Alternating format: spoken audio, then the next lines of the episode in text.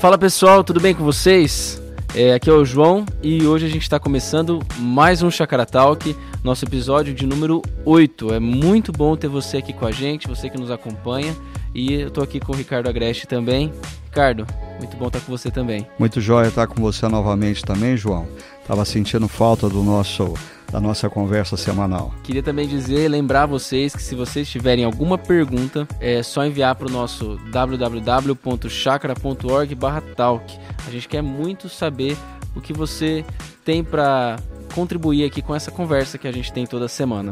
E Ricardo, no último episódio, a gente acabou resvalando na temática do suicídio relacionado à cultura pastoral. E essa é uma realidade é, que, infelizmente, tem, tem acontecido em muitos lugares, em muitas igrejas. E eu imagino que mesmo se nossos ouvintes não sendo pastores e tal, eles muitos deles são conduzidos e têm relacionamento com pastores. Essa temática é uma temática necessária. Eu queria saber um pouco sobre a sua opinião relacionado a isso, principalmente se você acredita que existem condições inerentes assim do próprio trabalho pastoral que causam um maior sentimento de cansaço, depressão, do que outras posições, do que outros trabalhos. João, eu acho que essa é uma temática altamente importante e contemporânea. Durante o período que nós estávamos refletindo sobre a série Quando Jogar a Toalha parece ser a melhor opção, nós tivemos naquele período, pelo menos que chegou ao nosso conhecimento, um caso nos Estados Unidos de um pastor que cometeu suicídio e um caso no Brasil. E isso vem se agravando e vem se multiplicando. E eu acho que a gente precisa sim olhar para isso com muita atenção, com muito carinho, porque a grande maioria dos nossos ouvintes, eles estão vinculados a uma comunidade cristã, a, consequentemente mantém uma relação a, com um pastor. E eu acho que é importante todos nós começarmos a perguntar o que, que está acontecendo, né? Então, primeira coisa que eu queria dizer é que o aumento da taxa de suicídios ah, não está relacionada tão somente a pastores. Nós estamos assistindo nos últimos anos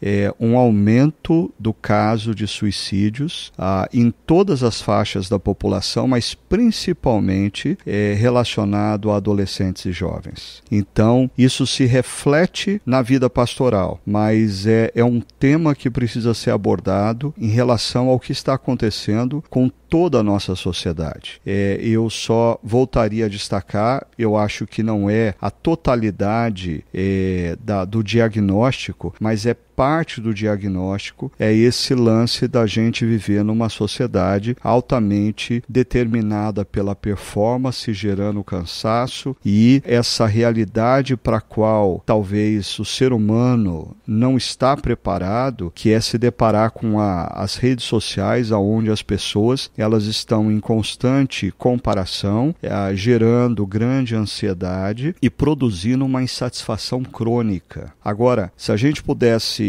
fazer um corte aqui e se restringir à questão ah, da atividade pastoral. Eu acho que a atividade pastoral ela tem algumas características que distinguem o pastor de outras atividades pastorais. Por exemplo, a maioria dos profissionais exerce a sua profissão num determinado ambiente e não necessariamente os seus melhores amigos e os seus círculos de relacionamento pertencem ao ambiente de trabalho. Então, no ambiente de trabalho trabalho, ele pode ter um bom ou mau desempenho, ele pode estar passando uma boa ou uma má fase, mas quando ele sai seis horas da tarde do escritório, ele vai encontrar com os amigos para jogar futebol, ele vai para uma festa de família, ah, de final de semana ele vai se relacionar com outro grupo de pessoas, ou seja, o centro da afetividade, na maioria dos profissionais, não se restringe ao espaço de trabalho. E no caso do pastor, ah, isso é diferente, porque o pastor, na medida em que ele serve uma comunidade cristã, aquela comunidade é, ao mesmo tempo, o espaço no qual ele está servindo uh, e eu vou usar uma palavra entre aspas, né? Porque eu, com muito medo, profissionalmente, mas aquele também é o espaço no qual ele constrói amizades e à medida que um pastor fica 5, 7, 8, 10, 15 anos numa comunidade cristã, aquela comunidade se torna a comunidade de amigos e muitas vezes a própria família. Então, quando por alguma razão, ele começa a ser criticado na sua performance e a pressão na comunidade com as críticas aumenta, para onde esse pastor corre? Aonde estão os amigos? Aonde ele encontra um porto seguro no qual ele sabe que ele é amado e estimado independentemente dele pregar bem ou pregar mal, dele ter tomado uma decisão que as pessoas gostaram ou não. E aí ah, eu acrescentaria mais um ponto que existe uma hipervalorização ah, nos tempos mais recentes para essa questão da pregação. Muitas vezes um pastor, ah, o valor dele é grandemente determinado por uma comunidade ou por um grupo de pessoas a partir da capacidade dele de pregar ou não, pregar bem. E aí, consciente ou não, esse pastor sabe que todas as vezes que ele está diante de um grupo e ele vai apresentar uma palestra, um estudo, uma pregação, ah, ele está sendo avaliado. Ele sabe que quando uma reunião, um culto termina e as pessoas vão para casa é, e pedem uma pizza, bem possivelmente ele vai ser o assunto durante a pizza. Isso pode ser altamente desgastante. Você estar num ambiente onde, pelo menos uma vez por semana, você sabe que você vai estar debaixo do grifo de avaliação das pessoas e você, a sua pessoa está sendo medida através da sua performance no púlpito. Eu diria que isso é cruel, mas por outro lado, essa é uma situação que a igreja e os pastores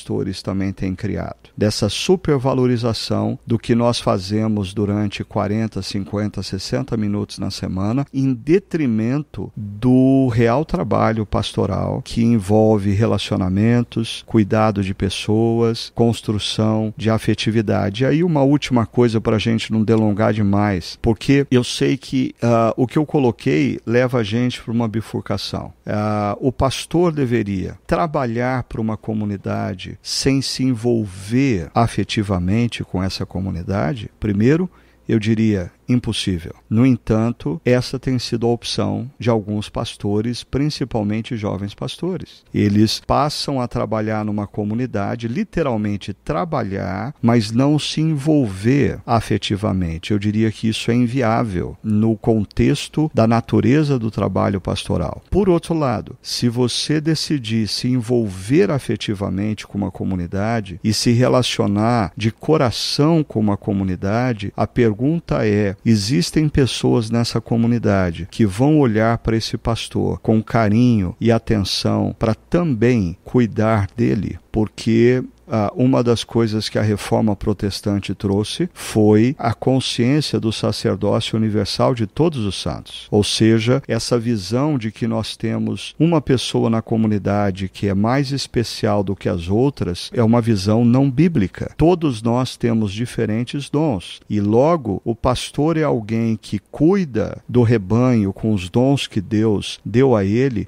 mas ele também precisa ser cuidado pelo rebanho através dos dons que Deus está dando para outras pessoas desse rebanho, como palavras de encorajamento, palavras de gratidão ou mesmo demonstração de carinho e amor para com ele. Agora, Ricardo, é, como você acha que o. Assim, como que um pastor pode manter o seu padrão de excelência e o seu padrão de é, performance adequado? Ou seja, ser um pastor que realmente tem sido fiel com o seu chamado, com o exercício da sua vocação, administrado bem o seu tempo, com qualidade, oferecido para a igreja o seu melhor, sem cair é, nesse jogo de expectativas, tanto dele quanto da comunidade, que muitas vezes tensionam ele para essas questões emocionais aqui que a gente está falando. Eu creio que um, um ponto importante importante ao pastor nunca se esquecer da sua própria humanidade e nunca é, entrar no jogo que muitas vezes a igreja gosta de jogar, que é fazer do pastor um ídolo, fazer do pastor um super-homem, fazer do pastor um, um, um, indivíduo é super espiritual. Então eu creio que o primeiro passo para nós pastores mantermos a nossa sanidade é nós nunca nos esquecemos da nossa própria humanidade. E eu creio que a, as igrejas, e aí eu convido você, que é nosso ouvinte, a pensar com muito carinho sobre isso. Olhe o seu pastor é, a partir do paradigma humano. Ele pode ser, sim, um homem de Deus que Deus usa para falar ao seu coração, para te aconselhar, para te orientar, mas o fato dele ser um homem de Deus nunca fará com que ele deixe de ser um homem. Aí, nesse aspecto, ele precisa respeitar os limites. E uh, um último ponto sobre isso: nós nunca nos esquecemos, como pastores, que nós não somos o que nós fazemos. Ou seja, o que eu faço, eu faço a partir dos dons e competências que Deus e a história da minha vida me concedeu. Mas o que eu sou, essencialmente, é: eu sou filho amado de Deus, em quem Ele já tem todo o prazer através da obra que Jesus Cristo fez. Quando nós, pastores, nos esquecemos de quem nós somos, nós corremos o risco de transformarmos o ministério numa obra redentora das nossas próprias vidas. Nós precisamos ser pastores bem-sucedidos para termos valor. Não, nós somos pessoas preciosas aos olhos de Deus, porque Ele decidiu nos amar através de Jesus. O que nós somos, nós somos. O que nós fazemos é uma extensão a partir dos nossos dons e competências. Sim, é, e a sociedade do desempenho, essa cultura do desempenho, ela também ataca os pastores, né? Acho que corrobora bastante o que você está falando. Ataca todos nós, né? Inclusive os pastores. É, e talvez o, a, o caminho para muitos pastores seja ser mais aberto com as suas limitações e vulnerabilidades com outras pessoas, né? E ter amigos, né? É, buscar amigos, é, às vezes dentro da própria comunidade cristã, tanto no meu primeiro ministério ah, na igreja de Pirituba, como no atual ministério ah, na chácara, é, dentre os presbíteros da igreja, eu sempre tive ah, bons amigos com quem eu posso repartir não apenas o que eu penso, mas o que eu sinto também o, grupos como o Projeto Timóteo, que é uma iniciativa aí desde 98 que nós começamos o primeiro grupo e que nunca teve a ver com querer formar um espaço no qual ah, jovens pastores fossem pastoreados por um outro pastor. Não, nós sempre acreditamos no projeto Timóteo que se você colocar pastores em conexão com pastores e desafiá-los a terem amizades sinceras, em muitas situações eles vão cuidar deles mesmos através da amizade.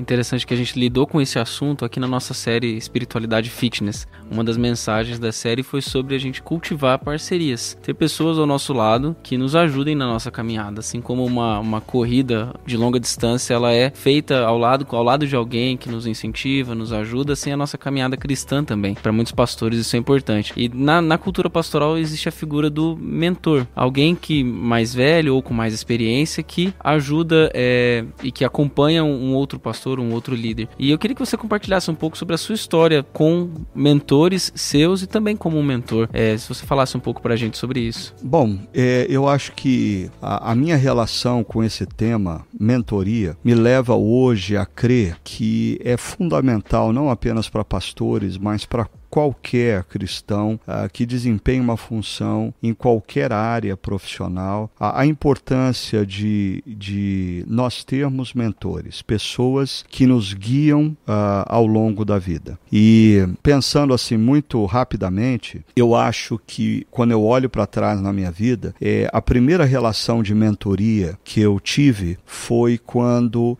eu ainda era um estudante de teologia no seminário, ou quando eu estava iniciando o meu ministério pastoral, ah, e Deus colocou no meu caminho por um por alguns anos é, pessoas como a Douglas Spurlock, que foi um missionário aqui no Brasil, e Carl John Bosman, que foi meu professor no seminário e depois ambos se tornaram bons amigos. Naquele momento, eu sou alguém inexperiente e sou alvo ah, do carinho, do amor, da admiração e da orientação de pessoas mais velhas, mais experientes do que eu. Aquilo foi muito importante. E eu sei que talvez algumas pessoas, principalmente jovens ou até jovens pastores, pensam: ah, como eu gostaria de ter uma relação assim. Eu diria, hoje eu percebo que as pessoas querem ter um mentor, mas não necessariamente se deixar guiar por um mentor. E, e essa foi uma relação importante para mim, principalmente porque eu me deixei guiar. Um, um segundo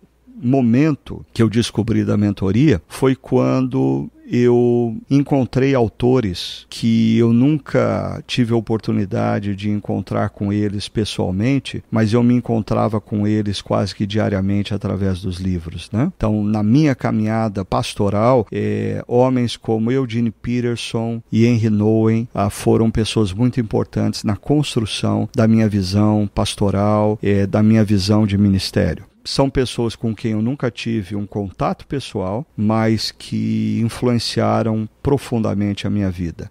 Eu conheço amigos que fizeram de personagens históricos como Agostinho, é o seu mentor durante alguns anos, ou Martinho Lutero, o seu mentor durante alguns anos. Então escolha muito bem aqueles a quem você vai permitir te guiar. E hoje em dia nós temos uma quantidade imensa de material, livros, podcasts, é, artigos, vídeos, através do qual você pode se deixar deixar guiar, mas escolha muito bem quem são aqueles que vão te guiar. E uma relação mais recente de mentoria uh, diz respeito a amigos que primeiro eu estabeleci amizade, ah, mas como eles estão 10 anos à minha frente normalmente, é, são 10 anos mais velhos do que eu, estão há 10 anos a mais no ministério do que eu, é, eu comecei a perceber a importância de eu ter a relação com esses amigos, ah, mas é, me aproveitando do fato de que eles estão é, alguns quilômetros à minha frente em termos de idade, em termos de tempo de ministério. Então,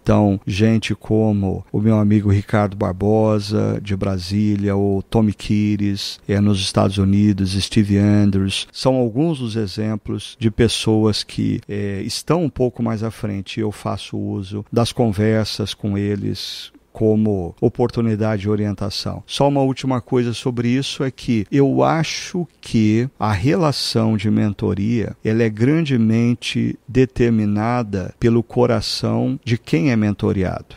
Uma pessoa não chega para outra e diz: Eu vou ser seu mentor é, mas um, uma pessoa mais jovem é, olha para alguém a, que ele escuta, que ele lê, com quem ele convive e ele diz ah, no coração: é, Eu quero ser guiado por essa pessoa. Ah, é uma opção do coração do mentoriado, muito mais uma opção é, da mente do coração de quem mentoreia. Sim, e é uma opção do coração do mentoriado que vai muito contra, na contramão da, da nossa sociedade que é faça você mesmo, que é individual individualista, principalmente acho que com quem é mais jovem, que acaba comprando muito fácil o discurso de é, eu não preciso de ninguém na minha caminhada, na verdade eu que vou dar a última resposta para tudo, eu não preciso de pessoas falando o que eu tenho que fazer. Muitos jovens se relacionam assim com seus pais e acabam se relacionando isso com qualquer figura de autoridade ou de respeito que eles possam ter na sua vida, né? A gente vive inserido numa cultura que tem como uh, um dos maiores valores a autonomia. E alguns anos atrás atrás, no encerramento de uma conferência do CTPI, é, eu falava justamente sobre isso, fazendo uma analogia do panteão grego com os seus mais variados deuses e tendo no topo do panteão Zeus, o grande deus, e eu fui procurando criar um panteão dos deuses contemporâneos. E dentro do panteão que eu sugeri, é, no lugar de Zeus, o deus supremo grego, na nossa cultura existe autonomia. A autonomia ela é venerada especialmente pela geração mais jovem. A autonomia tem a devoção da geração mais jovem. E para quem é tomado e consumido por esse desejo de ser autônomo, de ser autossuficiente, de seguir a si mesmo, ah, os seus próprios sentimentos, os seus próprios pensamentos, se deixar orientar por um pai, por um amigo mais experiente ou por um mentor uh, pessoal ou profissional, eu diria um grande escândalo para essa geração para muitos jovens, a, dificuldade que eles têm quando ao, ao, se relacionar com o mentor é que eles imaginam o mentor como uma figura de muita, como se fosse uma liderança autoritária, sabe? Alguém que vai chegar e vai dizer tudo que eu tenho que fazer e eu vou seguir de cabeça baixa para isso. Eu acho que muitos se recusam à, à possibilidade da mentoria por achar que um mentor vai ser alguém assim, necessariamente assim. Para você, o que é e o que não é um mentor assim? Bom,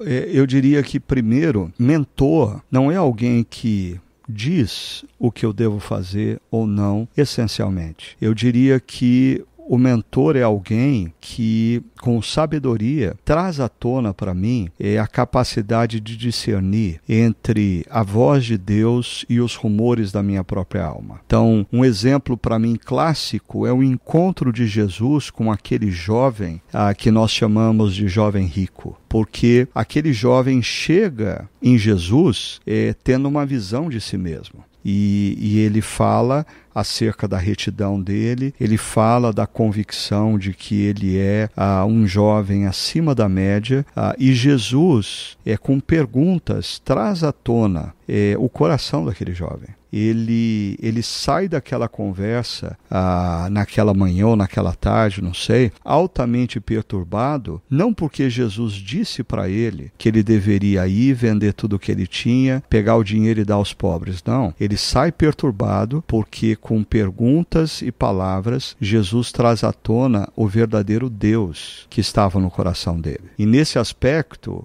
eu queria fazer um, um, contraponto, porque, João, você falou que a sua geração, o grande receio ah, do autoritarismo, mas eu queria uh, botar um outro perigo, que é uh, eu percebo que muitos dessa geração estão buscando um mentor que funcione como o pai que eles não tiveram. Aquele que fala coisas boas, aquele que elogia, aquele que encoraja. E eu diria que talvez um mentor, ele precisa ser alguém maduro o suficiente para não depender do amor de quem ele mentoreia. Porque quando ele depende de ser amado por aquele que ele está orientando, ele vai ser ah, seduzido a falar o que o outro quer ouvir. E se você quer ter um bom mentor, você tem que ter alguém que seja suficientemente maduro para dizer para você o que você não quer ouvir, para fazer perguntas que talvez vão fazer você ficar sem conversar com seu mentor por semanas ou meses de tão bronqueado que você ficou com a pergunta que ele fez. Então acho que por um lado existe uma disfunção nessa nossa visão visão de mentoria, que é o, o sujeito autoritário que manda você fazer as coisas. Por outro lado, a gente tem uma outra disfunção, que é essa nossa expectativa de que o mentor ele é um velhinho amoroso, a que só fala coisas boas e que se não fizer bem, mal não vai fazer. Eu diria um mentor que de fato influencia as nossas vidas, ele muitas vezes vai gerar grande desconforto no nosso nosso coração.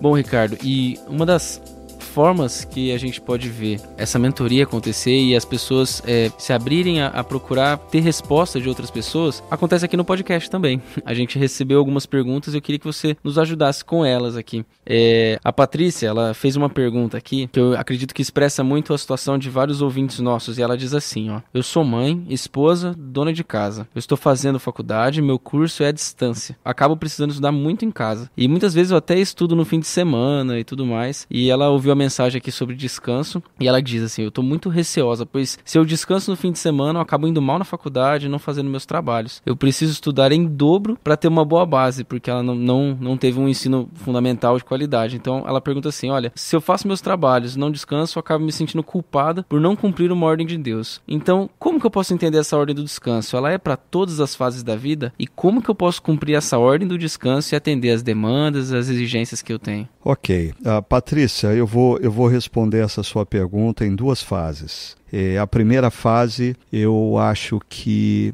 ela é mais fácil de você ouvir, a compreender e acolher. A segunda fase, ela é um pouquinho mais perturbadora. Então, deixa eu começar pela fase mais fácil. É, o conceito de sábado na espiritualidade cristã ah, é um conceito que nos leva ao exercício da confiança. Se a gente voltar no tempo, no momento em que esse conceito é inserido na vida do povo de Israel, ah, o povo de Israel está envolvido numa cultura agrária e você precisa é, cuidar da terra. Ah, e o, o, sábado ele não era apenas relacionado ao sétimo dia, mas era relacionado também ao sétimo ano em que a terra deveria descansar. Então, imagina um agricultor pensando em ficar um ano sem cultivar a, a sua própria terra. Aquilo era um exercício é, de cuidado para com a natureza, mas ao mesmo tempo de confiança em Deus. Então, eu acho que quando nós trabalhamos seis dias e no sétimo nós paramos, nós não paramos porque nós não temos trabalho para fazer no sétimo dia. Nós paramos porque nós queremos lembrar nós mesmos, a nossa mente, ao nosso coração, que quem nos sustenta não é o nosso trabalho,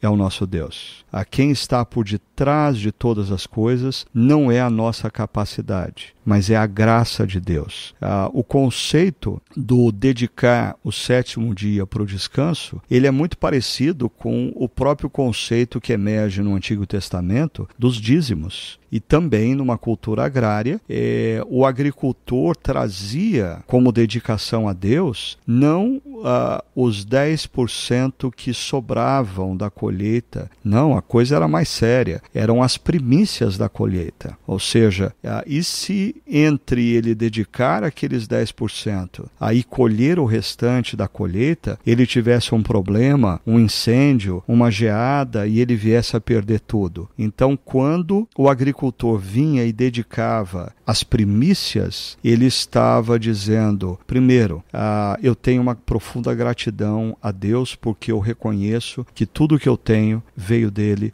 e não da minha própria habilidade. Segundo, eu vou continuar confiando que quem cuida de mim não é o meu trabalho, quem cuida de mim é o meu Deus. O mesmo se aplica para o sábado. Quando a gente diz, ah, eu vou ter um dia semanal de descanso. Depois de seis dias de trabalho, eu vou descansar e eu vou fazer isso na presença de Deus. É uma expressão da nossa gratidão, do nosso reconhecimento que quem está por detrás de todas as coisas não é o nosso trabalho nem a nossa competência, é Deus, e de que a gente confia em Deus. Agora vem a segunda fase e a mais complicada. Ah, então, se a Patrícia depois quiser brigar, ela briga com o João, não comigo. Mas eu creio, Patrícia, que a gente estava falando de mentoria e talvez uma pessoa mais experiente na caminhada cristã e sábia iria olhar para o seu momento de vida iria pensar em Eclesiastes capítulo 3, em que a palavra de Deus diz que há tempo para tudo debaixo dos céus. E a pergunta que esse mentor faria para você é: qual é o tempo de Deus na sua vida? O que Deus efetivamente pediu para você fazer nesse momento. Porque me parece que você está envolvida por inúmeras tarefas ah, e realmente talvez todas elas não caibam em seis dias na semana. Então, o caminho não é avançar o sétimo dia e não respeitar os seus limites físicos, emocionais e daqui a algum tempo é, colher enfermidades físicas e emocionais como consequência e caos na sua vida. Talvez o caminho seja olhar para tudo o que você está fazendo e fazer a pergunta dolorosa. Apesar de tudo isso me parecer altamente importante, é o que está fora de tempo? O que pode esperar? Ah, o que, que é essencial nesse momento da sua vida e o que não é essencial, ou seja, o que é voz de Deus dizendo eu quero que você priorize isso e o que é rumor da nossa alma gerando ansiedade dizendo você tem que fazer isso. Ah, e mais uma vez, ah, obedecer a Deus nesse sentido não vai ser um caminho tranquilo, vai ser um exercício de confiança, de que se você se coloca debaixo das mãos dele, ele vai cuidar da sua vida.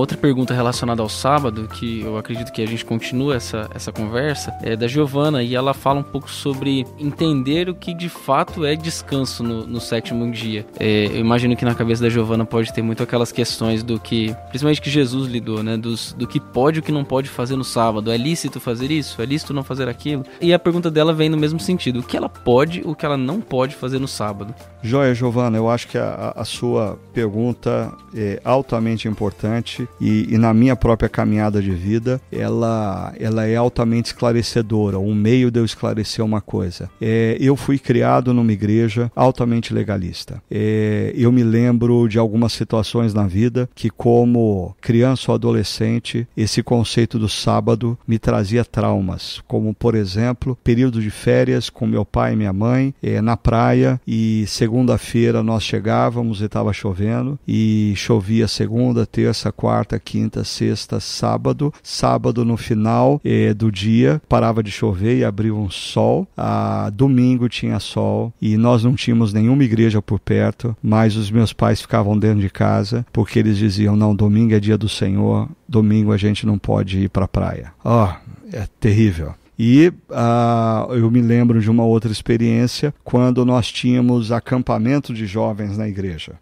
Nós, por exemplo, acampamento de carnaval, nós podíamos eh, jogar futebol e ir na piscina uh, no sábado, na segunda e na terça. No domingo, não podia jogar futebol nem ir para a piscina porque era domingo, que era o dia do Senhor. Só que nessa mesma igreja, é, eu tenho a imagem dos meus pais que trabalhavam a semana inteira, coitados. A gente saía às sete e meia da manhã, sete horas da manhã de casa, é, porque nós íamos de ônibus para a igreja e levávamos meia hora para chegar a, até a igreja, porque meus pais precisavam participar da reunião de oração, que começava às oito horas da manhã, porque se eles não estivessem na reunião de oração, é, a norma que o pastor havia estabelecido era professor que não participa participa da reunião de oração não pode dar aula de escola bíblica dominical. Às 9 horas da manhã começava a escola bíblica dominical com abertura, às 9 e meia a aula, às 10 e meia o culto de encerramento, e quando estava encerrando é, o culto, o pastor dizia assim: Ah, eu queria ter uma breve palavra com os presbíteros e diáconos logo após o culto, por favor, permaneçam uh, por uma breve palavra. Aquela breve palavra do pastor normalmente era uma reunião de uma hora e meia, duas horas, e quando dava meio-dia e meio, nós nossa família ainda estava na igreja e meia hora para chegar em casa. E aí os meus pais eh, arrumavam um almoço, um macarrão com carne moída muito rapidamente. E quando chegava por volta das três e meia, a gente precisava começar a tomar banho e se trocar, porque às quatro horas a gente saía para quatro e meia ter eh, ensaio do conjunto coral. E tinha ensaio do conjunto coral às quatro e meia, os meus pais cantavam no coral. E seis e meia a gente ficava lá na igreja para tomar um lanchinho, café. Sete horas começava o culto, terminava por volta das oito e meia da noite, uma igreja onde todo mundo era muito amigo e a gente ficava conversando no salão social até umas nove e meia, ia para o ponto do, de ônibus e chegava em casa dez e meia, onze horas da noite, no dia do Senhor. Era mais corrido que um dia de trabalho normal, de segunda a sexta. Com certeza. Eu acho que os meus pais trabalhavam mais de domingo do que de segunda a sexta. Mas nos foi colocado uma visão legalista de que domingo a gente não podia se divertir, mas domingo a gente tinha que trabalhar o tempo todo para a igreja, às vezes a gente trabalhava mais do que de segunda a sexta. Bom, os tempos são outros. Hoje eu sou pastor numa comunidade aonde eu procuro deixar claro para as pessoas que isso é legalismo, não é isso que Deus espera delas, mas o que eu vejo, ah,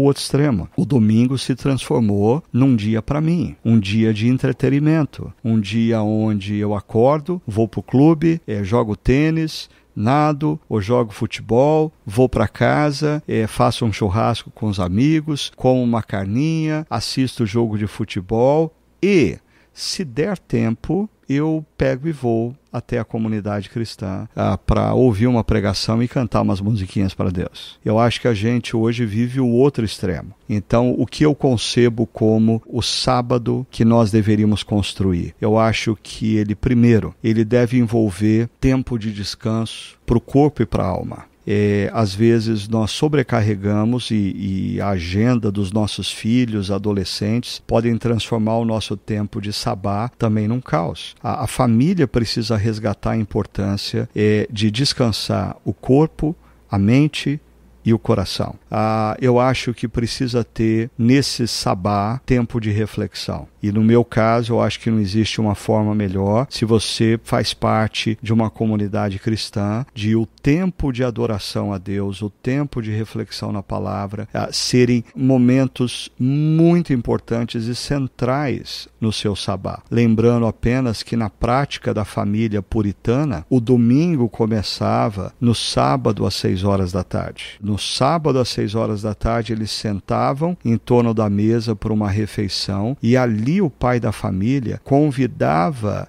a sua esposa e os seus filhos para viverem um momento de dedicação, de atenção à voz de Deus. Então, eu concluo dizendo: para mim, esse momento em que eu, uh, não o momento que sobra, mas o momento que eu priorizo de estar numa comunidade cristã, celebrando e adorando a Deus e ouvindo a palavra dele, para mim é como um momento onde eu, eu chego, a minha vida, devido à correria de segunda a sábado, está caótica, mas eu paro e eu começo a cantar louvores a Deus, e eu sou relembrado na minha mente, no meu coração, do que de fato é a vida e de que quem está no centro da vida não sou eu, mas é Deus, e aí eu escuto a palavra de Deus que me convida a confiar mais nele do que na minha própria habilidade, da minha própria capacidade, e eu saio desse momento quando eu o vivo de maneira séria e integral. Eu saio alinhado,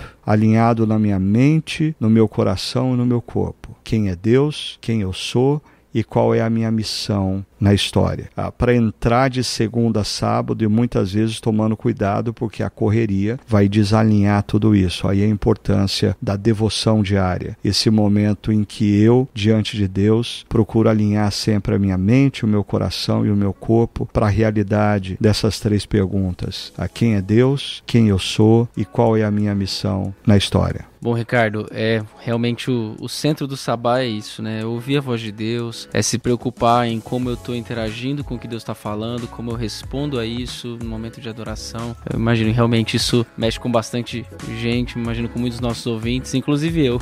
Estou aqui repensando algumas coisas. É isso aí, a gente precisa colocar no centro do sabá esse momento de a gente adorar a Deus, ouvir a sua voz e deixar que essa experiência reorganize o caos provocado pelas atividades ao longo da semana. É, gente, realmente a gente precisa repensar nisso aí. Quero agradecer você que esteve com a gente. Estamos fechando mais um episódio aqui. Não esqueça de mandar sua pergunta, participar com a gente e até o próximo episódio. Grande abraço.